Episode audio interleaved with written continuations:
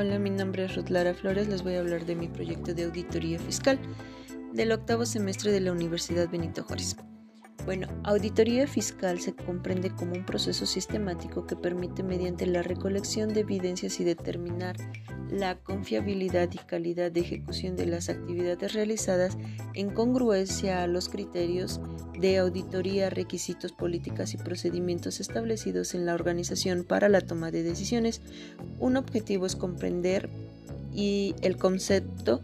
de la auditoría coadyugar a la mejora continua de la organización a través de la evaluación de la eficacia, eficiencia, economía, calidad de las operaciones. Una función es que se analizan y evalúan los registros contables movimientos dinerarios, así como toda la documentación que contiene información relativa sobre las operaciones efectuadas por el sujeto durante un periodo de tiempo determinado. Eh, un poco de la historia, pues es que el 21 de abril de 1959, mediante el decreto, se creó la Dirección de Auditoría Fiscal Federal. El 1 de enero de 1991 entra en vigor la disposición del artículo 32A del Código Fiscal de la Federación, que establece la obligatoriedad de dictaminar fiscalmente. El 15 de marzo de 1991 se emite por decreto que se autoriza la presentación del dictamen fiscal y durante los ejercicios de 1992 al 2000 el dictamen se elaboró en hojas electrónicas de cálculo. A partir del 2001 se hace obligatoria la presentación del dictamen por medio de Internet. Un poco del artículo 52 que habla de las facultades de un contador, pues es que debe de, ser eh, contador, debe de contar con su título, debe de también este, pues, su título debe de estar expedido por la SEP, así como debe de contar con un registro de contadores este, pues, legalizados y autorizados. En caso de no este, haber dictaminado este, antes de cinco años, pues este también se dará de baja. Eh, una facultad de comprobación es que la técnica mediante la cual se verifica y analizan los hechos vinculados a los actos de carácter tributario se usa para inspeccionar tanto a personas físicas como morales su situación fiscal, contable, legal y otras áreas que aplica para la autoridad que pudiesen tener la afección de la información del contribuyente. También en, en, el artículo 42 las autoridades fiscales a fin de comprobar que los contribuyentes, los responsables solidarios y terceros con ellos relacionados los asesores y las instituciones financieras, las fiduciarias, deben de requerir, también, así como en las oficinas de las propias autoridades o dentro del buzón tributario, la contabilidad, así como los datos, otros documentos que requieran en efecto de llevar a cabo su revisión y pues practicar las visitas con los contribuyentes.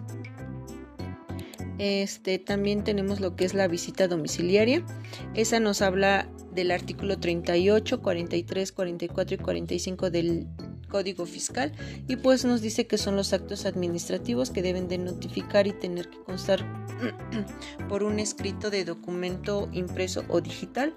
También los visitadores deben de identificarse y pues eso se debe de hacer en el domicilio fiscal del contribuyente. La revisión de gabinete pues es cuando las autoridades fiscales soliciten de los contribuyentes responsables solidarios y terceros informes, datos, documentos que pidan la presentación de la contabilidad.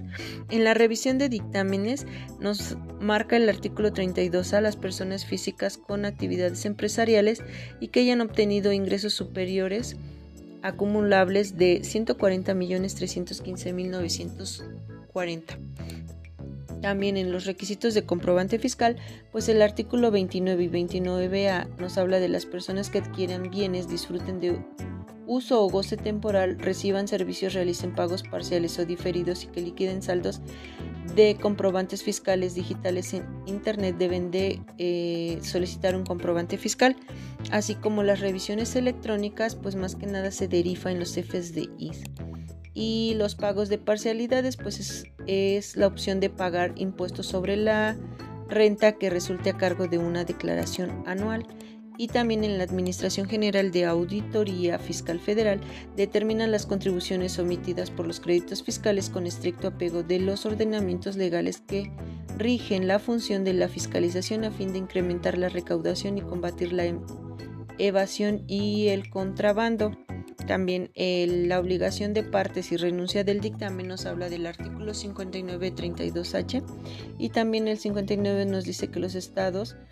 eh, financieros formulados por un contador público inscrito que presenten las personas físicas que únicamente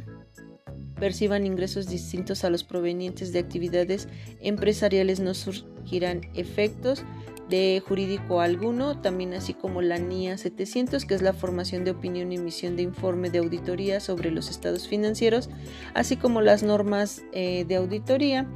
que se cuentan por los 10 mandamientos, que es entendimiento y capacidad, independencia, cuidado y esmero, así como el planteamiento y supervisión, estudio y evaluación, eficiencia suficiente y competente, aplicación de los postulados y prácticas, consistencia, revelación suficiente y opinión del auditor. Y pues eso sería todo. Gracias.